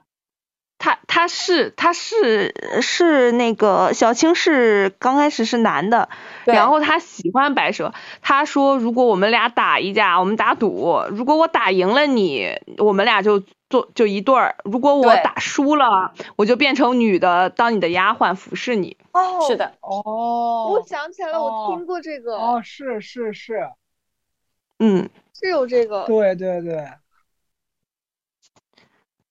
对他们是在那个青城山下嘛，然后就是吸取日夜精华成精的一条蛇跟一条一条鱼。是的，是的。哦，你们看过《灵魂摆渡》吗？没有，没有，但是我知道很有名。对林林柏这个剧里面有一集讲的就是百蛇和青蛇，那个里面的小青就是男蛇。哦，里面小青就是喜欢小白的，然后白素贞就很执着，她就希望跟当年碰见许仙一样，在那么浪漫的场景里再碰见一个男人，然后跟他互诉衷情，然后两人相约白头。她就碰到的是男主，但是男主不能跟她在一起，因为男主喜欢另外一个人，所以白素贞就火了，就想要水漫那个城市，哦，最后是。对，最后是小青出的主意，因为小青喜欢小白嘛，然后小青就把自己变成了男主的样子，然后陪在小白身边，并且跟白素贞说青蛇已经去蓬莱了，因为在百在灵魂摆渡里面，蓬莱是仙岛，就是成仙的地方，嗯，就只有仙人才会去蓬莱，说小青已经要去蓬莱了。然后最后的那一集的结局就是白素贞和变成男主样子的小青两个人坐在屋子里面，然后白蛇在跟呃小青说：“你你说小青去蓬莱那么远的地方，她是不是现在呃呃她是她现在是是不是在去那么远的路上呀？她会不会想我们还是怎么地的？嗯，哦，就有说到这个就是这个。”角度，嗯嗯，就是说的这个版本。好的呀，又说的又说到了一部电视剧《灵魂摆渡》，摆渡看吧，真的好看。好的好的，嗯，好，扯回青蛇。青蛇感觉就是这这部片，哎，你们当时看的是粤语还是国语啊？国语。哦，对对对，粤语是以国语，好像有一些东西是删减了，粤语没有删减。嗯嗯，就是那那几个部分嘛。对对，但但那几个部分可能能更加让法海这个形象立体吧。啊，我是有看过这几个版本，就是这几个删减的片段的。对 对，虽然我看过看的是国语，但是我后面有找过。未删减版的片段，好像说之前徐克呃改好了这个剧本之后，是想找梅艳芳跟巩俐来演的，但是两个人档期一直敲不下，最后就只能把这个剧本发给远在美国的王祖贤，他看完他连看都不看，就说我来拍，然后又拿下了张曼玉，所以成就了这部《青蛇》。哇，可以，拍的是真的好。哎，但是我我想象不出来，就是梅艳芳跟巩俐耶。梅艳芳是小青吧？就是我巩俐好像只能只能演白蛇。嗯嗯，但我想象不出来那种感觉，因为我总觉得这两位媚起来可是另外一种媚法。对，就因为因为我们，嗯，你说。我觉得青蛇身上有一种嗯稚气，就是对，就是那种天真烂漫的感觉。对对。但是那个梅艳芳她比较就是那种成熟女人的魅力。梅艳芳跟巩俐两个人的长相都英气，对，就偏英气一丢丢。对，但是他们俩九三年，他们俩也他们俩也还好。你想九三年那个巩俐在演啥呀？九三年在演《菊豆》啊。九三年巩俐也是去香港拍了蛮多电影了嘛，像那个呃唐伯虎唐伯虎点秋香，还有徐克的另外一部呃另外一部《百合情》。秋香里面他他那个他那个造型就是演小青，应该也还可以啊。他那时候那个脸也不像现在，这样就感觉就是嗯是，但但总体来讲，可能他。嗯，偏北方人的缘故吧，就是会，哎，这这这么说好像不太好，有点刻板印象。巩俐给我印象最深的一部，我认为她特别特别美的一部就是《巫行云》，她演的《巫行云》。嗯嗯，就是徐克另外一部嘛，另外一部那个百合篇跟林青霞的。对，叫《天龙八部之天山童姥》。是的，是的，他演天山童姥嘛？对，他演吴行云，哇，那个真的美到我了。对我那是第一次认为巩俐可以美成仙一样的那种 那种状态。徐克真的很会拍，真的很会拍女人。嗯，哦，梅艳芳第一次 get 到应该是《胭脂扣》。我也是。嗯嗯，哇，真的都很强。胭胭脂扣是不是也是李碧华的？是的，是的。哇，真的是鬼气 啊！真的是鬼气。那个那个比我感觉那个比青蛇还要鬼，青蛇更更妖一点。对，青蛇是妖。嗯，对。哇，那个确实也很棒。那《霸王别姬》呢？《霸王别姬》鬼吗？《霸王别姬》整个的调性还是比较。还是很偏李碧华，还是他的那种风格，嗯。但《霸王别姬》我觉得是李碧华难得在他的小说里头有 H E 的，《霸王别姬》算 H E 吗？《霸王别姬》小小说是好的呀，小说是他从那种迷就是困惑身份困惑里头抽离出来了，然后各自娶妻了。他娶妻了，他后面娶妻了。我我我觉得他那个也这叫 H 一吗？那就这也 就是好不好？怎么讲吧？那你从哪个角度去看嘛？就是到底小豆子是因为这个身份，他觉得自己是美娇儿爱上段小楼的，还是说他没有这个性别的错乱，他也是爱着段小楼的？他到底是从性别的错乱解脱出来了，还是一错再错呢？嗯，活在梦里不一定不是一件好事，就是看嘛，看看所，就是每个人的角度都不一样嘛。可能对于小豆子来讲，他就是解脱了嘛，在场在那个戏台上唱完最后一场戏，他醒悟了。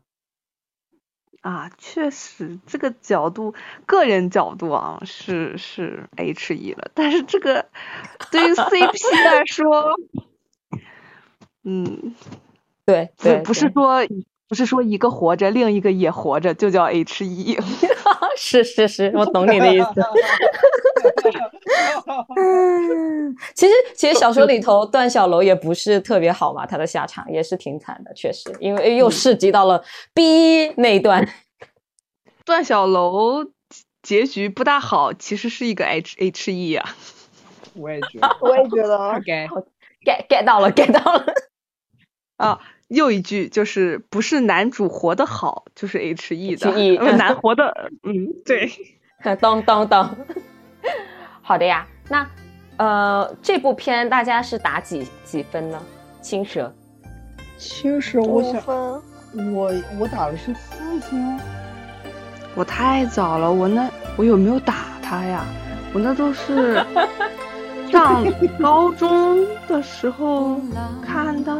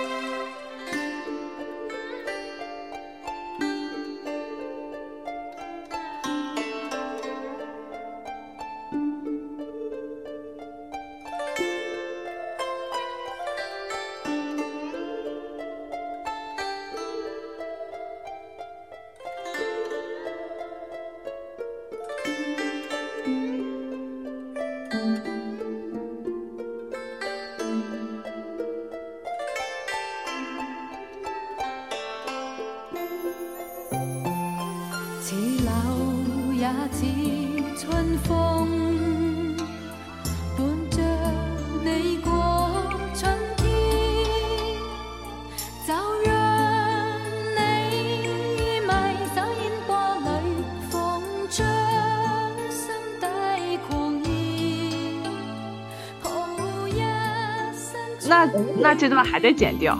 我跟你们说一部片，我觉得我觉得是可以值得一看的，但是它现在网上不一定能找到资源。它叫《唐朝豪放女》。哦，《鱼玄机》。啊对，唐朝豪放女太漂亮了。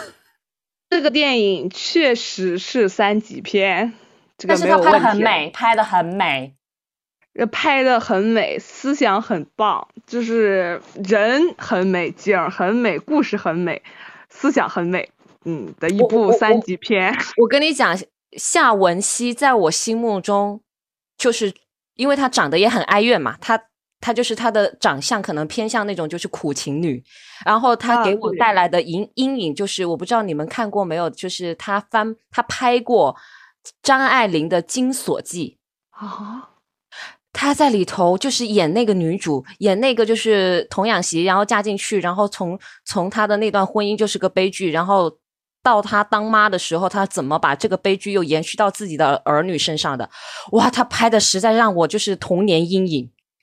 她就完全演出了张爱玲笔下的那种，就是那种女子，就是我徘徊在两个，就是刚好新旧交替，我徘徊在那个思想觉醒、觉醒跟不觉醒，然后把悲剧又贯彻到底的那种。他拍的实，他演的实在是太哀怨了，演的实在是太那种，就是让人害怕了。哦，唉。然后我我后面才看了《唐朝豪放女》嘛，我这是我第一次 get 到她的美，因为之前我看她都觉得很阴森森。她真的超夏文熙风华绝代，好不好？你居然说她阴森森？你去看《金锁记》，《金锁记》真的演的超级好，他把那种就是张爱玲笔下的那个女主，就是那种。被困在一个家庭里，世世代代困在那个家庭里。他从讨厌吸鸦片到迷恋上吸鸦片的那个，演的真的超级好。哦，说起吸鸦片，又有一部新剧。那个那个剧叫什么来着？我我忘名了，就是啊，风月吗？刚才我们说青蛇的那个。青蛇的那个里面的白蛇是谁来着？王祖贤。对，王祖贤和一个日本的一个演员演的一对儿，类似百合情又不是百合情的游园惊梦。梦啊，对对对。啊，那个剧太好看了。啊，天海佑希是吗？不是，不是，是天海佑希吗？不是吧？不是，不是，不是，不是吗？宫泽理惠。对对对对对，哦，反正就是哦哦，那个里面太好看了，嗯，那个里面王子贤太帅了。哦，我的观影量跟不上了。啊，这个剧不看，但是我看过很多那个剧照。这个剧我当时看的时候，我就全程被美到，真的就是被被美到，就是剧情是什么已经不重要了。杨凡，因为他的导演跟他编剧是杨凡，杨凡是呃，就是在，就是他拍电影一绝就绝在他的情欲戏是跟光影结合的非常好，因为他以前是掌掌机的，他以前是就是那个那那个掌机的叫什么来着？视像，嗯嗯。对他以前做视像的，所以他能就是把那个他要表达情欲跟色彩结合的非常好。然后他也拍了蛮多就是那种像同性题材的啊。我感觉这个就是嗯，他相当于小姑子和嫂子，对，和小嫂子，还不是跟嫂子，就是嗯，而且主要是王祖贤也高。然后他去看那个呃，那个谁，吴彦祖演吴彦祖是演的是一个老师是吧？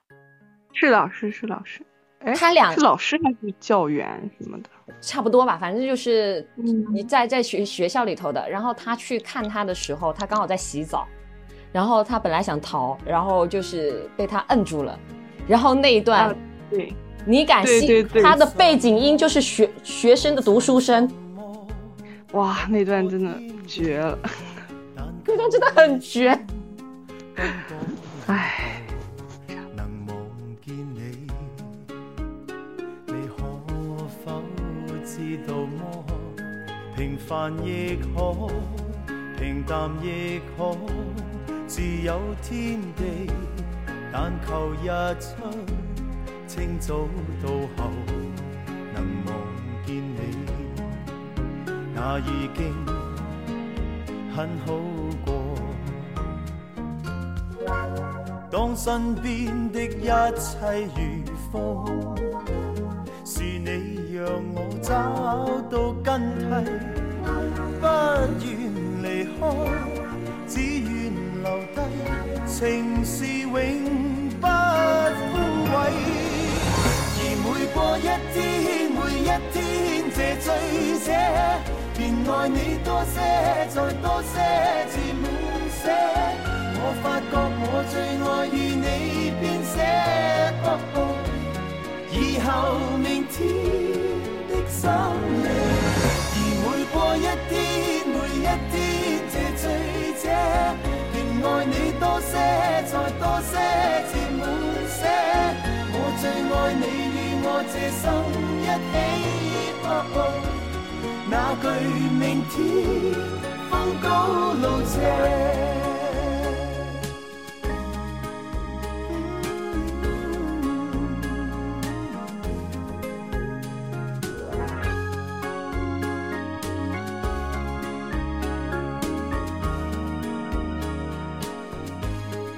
是什么？才是什么？是好滋味。但如在生，朝朝每夜能望见你，那更加的好过。当身边的一切如风，是你让我找到根蒂。不愿离开，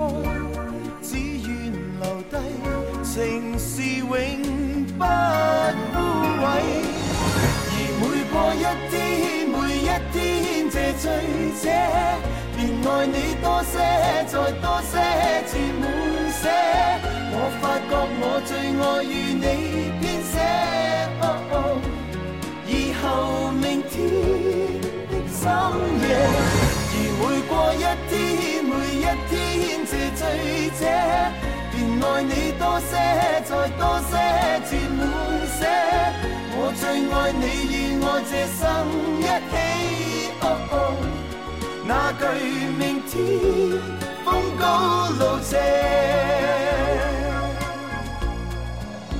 而每过一天，每一天，这醉者。便爱你多些，再多些，至满些。发觉我最爱与你编写，以后明天的深夜。而每过一天，每一天，这情深者便爱你多些，然后再多一些。